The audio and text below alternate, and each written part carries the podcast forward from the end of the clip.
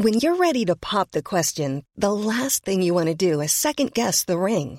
At Bluenile.com, you can design a one of a kind ring with the ease and convenience of shopping online. Choose your diamond and setting. When you find the one, you'll get it delivered right to your door. Go to Bluenile.com and use promo code LISTEN to get $50 off your purchase of $500 or more. That's code LISTEN at Bluenile.com for $50 off your purchase. Bluenile.com code LISTEN.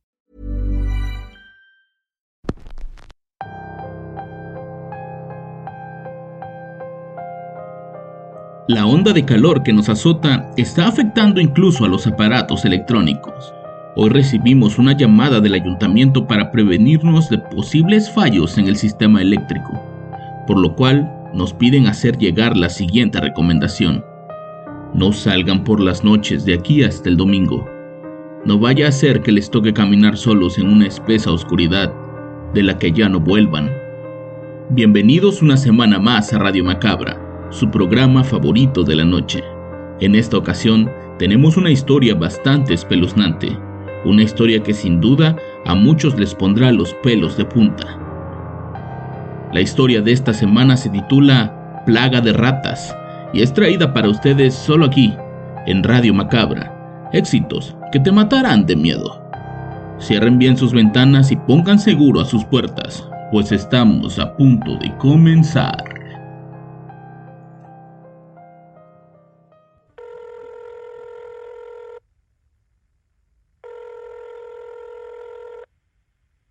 Buenas noches, número de emergencia.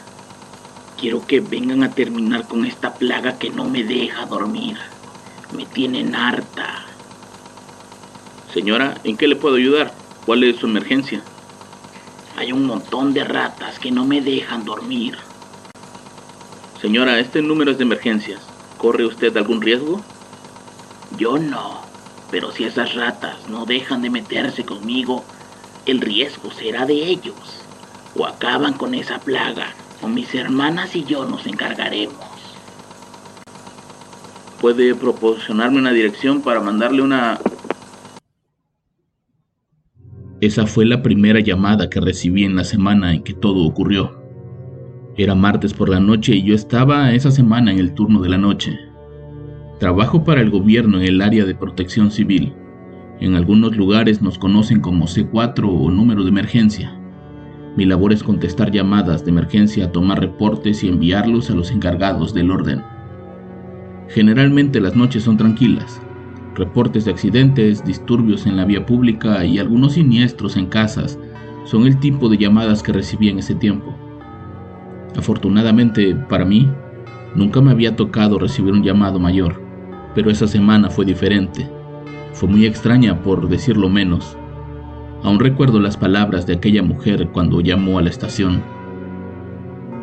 En la ciudad donde vivo, la vida parece ser tranquila, un lugar rodeado de montañas y con paisajes verdes que te dan la sensación de vivir en el campo.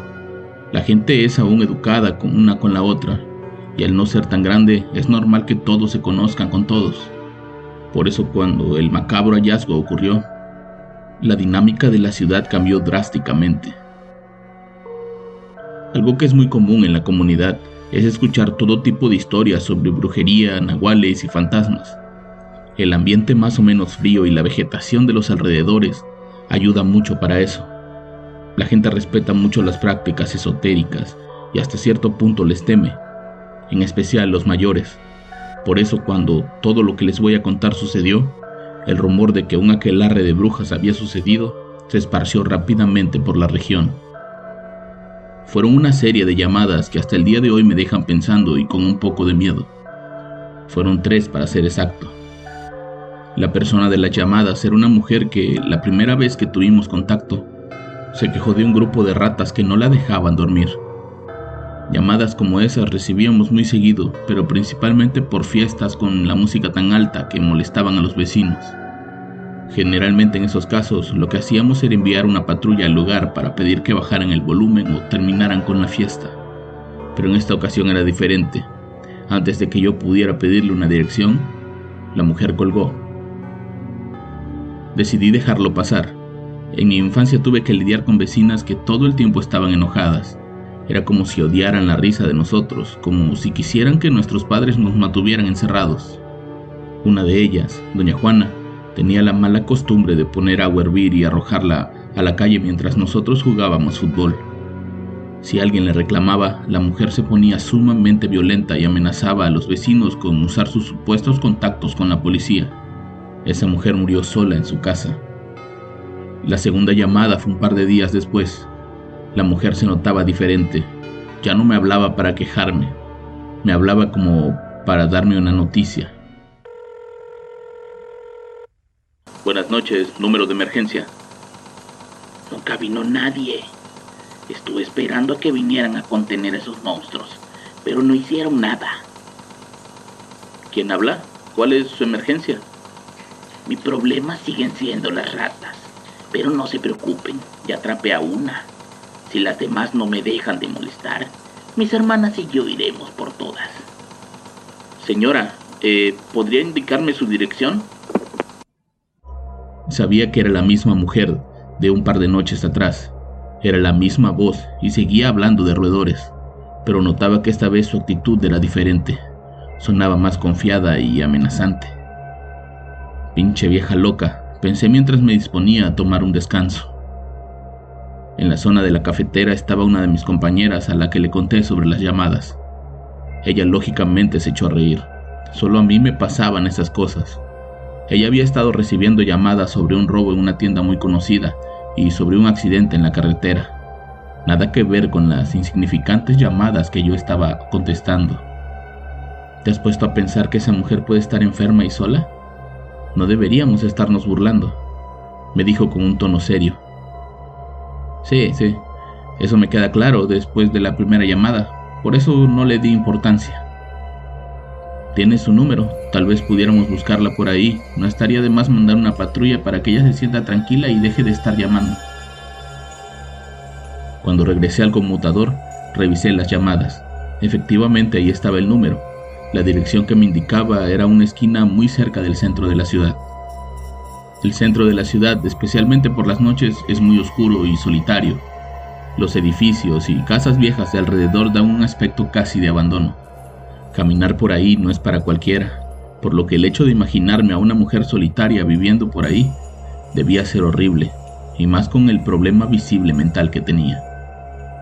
Esa segunda llamada había sido el jueves, casi a las 11 de la noche, a la misma hora que la primera llamada del martes. El resto de la noche para mí estuvo demasiado tranquila. Era como si todos en la ciudad durmieran. Esa tranquilidad que anuncia lo que se viene y que sabes que va a ser fuerte.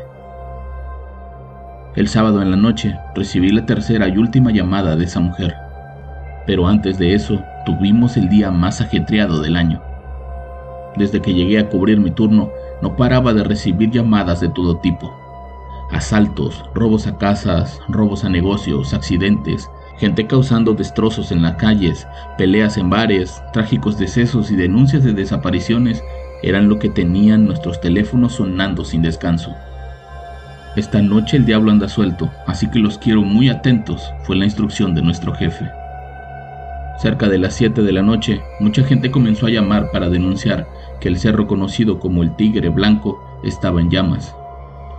Ese cerro se podía ver desde cualquier punto de la ciudad y era uno de los símbolos del lugar, por lo que era prioridad apagar ese incendio. Dimos aviso al cuerpo de bomberos, pero todo parecía conspirar en nuestra contra. En las únicas dos vías de acceso al cerro había accidentes aparatosos. En uno, un vehículo había quedado hecho pedazos debajo de un enorme camión. En el otro, una parte del camino se había desgajado debido al paso de un camión con materiales para construcción. Eso impedía el paso de camiones grandes y por lo tanto de las grúas y camiones de bomberos. Por más que las autoridades se ocupaban por despejar la vía, parecía imposible.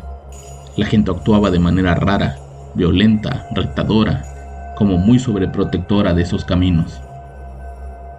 Pobladores de la ciudad intentaron acercarse al cerro para ver de qué manera podían ayudar, pero el peligro que corrían era tal que los mismos policías se lo impedían.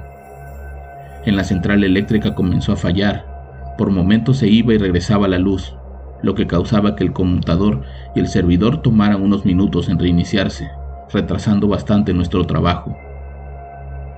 Estábamos a punto de volvernos locos con las llamadas y con el asunto del cerro cuando un milagro parecía suceder. De la nada salió una gran tormenta que poco a poco fue apagando el incendio. Para esto ya eran cerca de las 11 de la noche. Los fuertes vientos y los rayos que azotaban a la ciudad comenzaron a provocar fallas en todos lados, incluyendo mi trabajo. De pronto, la luz se fue en toda la ciudad. Nosotros contamos con un generador de luz propia que se activa cuando la red general falla, pero tarda entre 1 y 5 minutos en restablecerse por completo. Fue en ese lapso cuando recibí la última llamada. Estábamos completamente oscuras cuando un teléfono comenzó a sonar. Era el mío. No quería contestar hasta que la luz regresara por completo, pero el ruido era tan hartante que tuve que hacerlo. Hey, it's Ryan Reynolds, and I'm here with Keith, co star of my upcoming film, If, only in theaters, May 17th. Do you want to tell people the big news? All right, I'll do it. Sign up now and you'll get unlimited for $15 a month in six months of Paramount Plus Essential Plan on us. Mintmobile.com slash switch. Upfront payment of $45 equivalent to $15 per month. Unlimited over 40 gigabytes per month. Face lower speeds. Videos at 480p. Active Mint customers by 531.24 get six months of Paramount Plus Essential Plan. Auto renews after six months. Offer ends May 31st, 2024. Separate Paramount Plus registration required. Terms and conditions apply if rated PG. Buenas noches. Te dije que nos encargaríamos de la plaga. Ahora por fin me dejarán dormir. Mis hermanas y yo te agradecemos que nos dejaran hacerlo. Hace mucho que no nos divertíamos tanto. Es, es usted la señora del jueves, ¿verdad? Le pregunté sumamente sorprendido. Para hacer un número de emergencia son un tanto inútiles. No les da pena que nosotras tengamos que hacer su trabajo. Acabar con las plagas, apagar el fuego, limpiar la ciudad. Espero escucharte pronto, porque ten por seguro que regresaremos. En cuanto la luz se restableció, volví a buscar la ubicación de ese teléfono. Di con la dirección correcta y pedí que fueran a ese domicilio en busca de esa mujer. Le di el teléfono a los policías para que llamaran una vez estuvieran afuera. Algo me hacía sentir que la mujer no estaba hablando de roedores. Pasaron unos minutos y uno de los policías me llamó para decirme que estaban afuera de la casa. Y la casa estaba completamente abandonada. Las entradas estaban tapadas con madera y candados viejos, que era imposible que alguien hubiera llamado desde ahí. Les dije que llamaría para ver si escuchaban un teléfono sonar, ya que estaba seguro de que era un número fijo, y cuando lo hice, tardaron solo unos segundos en contestar. Bueno, me dijo una voz masculina. Buenas noches, ¿con quién estoy hablando? Hablo de la central de emergencias. Licenciado, soy yo, el oficial Garduño. ¿Oficial? ¿Cómo contestó? ¿Pudieron entrar? No, señor. Usted marcó un teléfono público que está justo afuera del domicilio. Esa noche casi me desmayo. El teléfono público al que había llamado ni siquiera tenía línea. La compañía de teléfonos los estaba retirando por sectores y ese era de los últimos. Si bien el equipo estaba ahí, no servía. Esa madrugada una serie de llamadas nos alertaron sobre la desaparición de al menos 12 jóvenes en la ciudad. Todos ellos varones. Habían desaparecido desde la mañana del sábado y no habían regresado a casa. Esos 12 casos se sumaban al de un joven desaparecido el día jueves, del que nadie tenía noticias.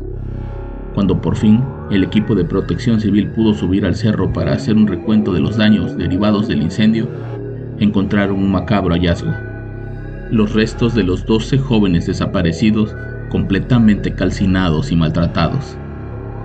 Tuvieron que pasar dos semanas para que los vecinos de una vecindad en el centro denunciaron un olor a muerto que salía de la misma casa abandonada donde yo había mandado a los policías. En su interior estaba el último joven faltante, amarrado y vendado de los ojos, dentro de una jaula de madera. Aquella noticia cambió para siempre a la ciudad. Las historias sobre brujas que usaban el cerro del tigre blanco para hacer sus aquelarres ya no eran simples leyendas. Ahora, para muchos, eran la mera realidad. La gente más creyente cree que ese sábado se cumplían 70 años desde la última vez que esas brujas hicieron algo parecido en el pueblo. Usaban el cerro para hacer sus fechorías y luego tomaban un largo descanso para crear confianza en la población. Supuestamente, Ese día regresaron y lo hicieron creando miedo en todos los habitantes. Aún recuerdo completamente esas llamadas y me aterra pensar que la amenaza de la bruja se cumpla, y temo que en poco tiempo pueda volver a hablar con ella.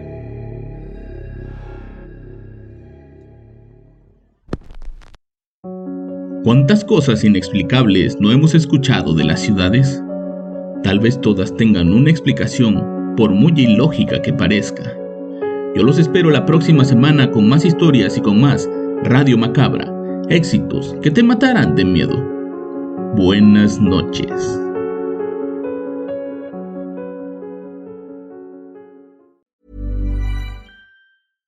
How would you like to look five years younger? In a clinical study, people that had volume added with Juvederm Voluma XC in the cheeks perceived themselves as looking five years younger at six months after treatment. Look younger, feel like you. Add volume for lift and contour in the cheeks with Juvederm Voluma XC. Reverse signs of aging by adding volume to smooth laugh lines with Juvederm Volure XC. For important safety information and to find a licensed specialist, visit juvederm.com. That's J U V E D E R M.com. Not for people with severe allergic reactions, allergies to lidocaine, or the proteins used in Juvederm. Common side effects include injection site redness, swelling, pain, tenderness, firmness, lumps, bumps, bruising, discoloration, or itching. There's a risk of unintentional injection into a blood vessel, which can cause vision abnormalities, blindness, stroke, temporary scabs, or scarring. Talk to a licensed specialist to find out if it's right for you.